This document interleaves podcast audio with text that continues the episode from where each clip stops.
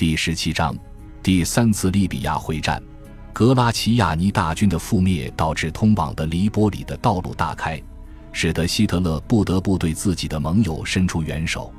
于是，就在维维尔抽调自己的兵力援助希腊时，埃尔温·隆美尔将军却带着德国援军在的黎波里塔尼亚登陆。虽然开罗方面接到了情报，但是英军能用于远程侦察的飞机实在太少，无法确定隆美尔的兵力究竟有多少。另一个困难在于，德国飞机持续不断的轰炸班加西，而该地的战斗机和高射炮都已被送往希腊，因此在当地港口卸载船只过于危险。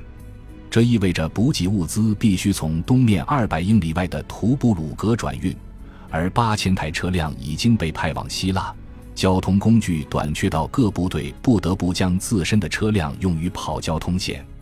这导致前线部队都靠临时仓库获得补给，其中主要的油料临时仓库建在穆苏斯。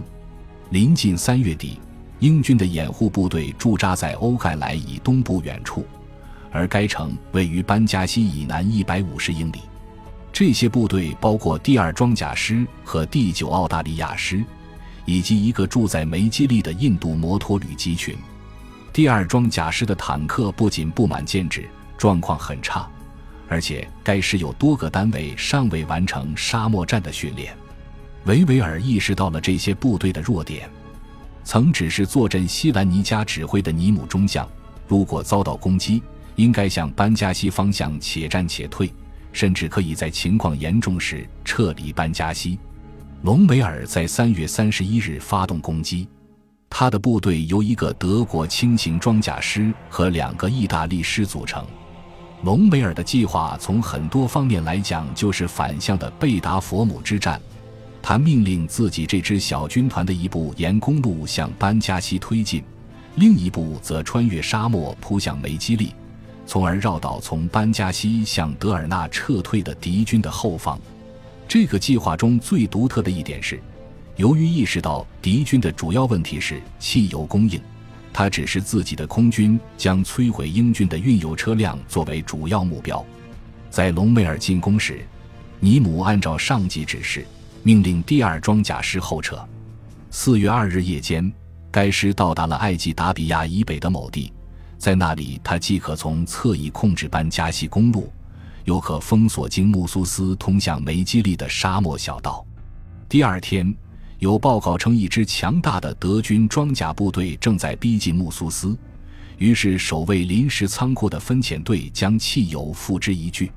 这个操之过急的行动断绝了尼姆的装甲部队的汽油供应。另一方面，班加西守军已经弃城而逃。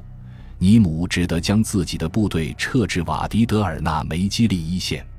在发现这条防线无法固守之后，右翼的第九澳大利亚师向图布鲁格撤退，并于七日抵达该城。但是第二装甲师却不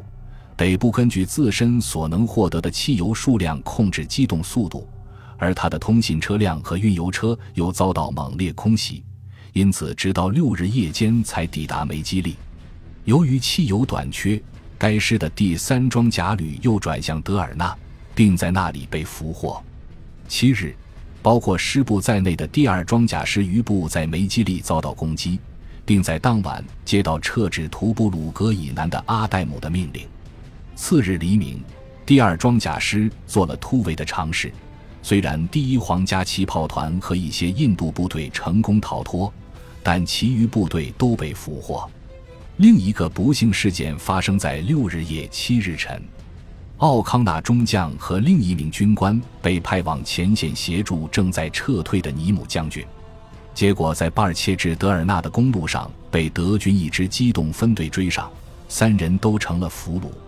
维维尔接到了这些噩耗，鉴于在埃及没有多少装甲车辆能用于支援败退的部队，他做出了固守图布鲁格的决定。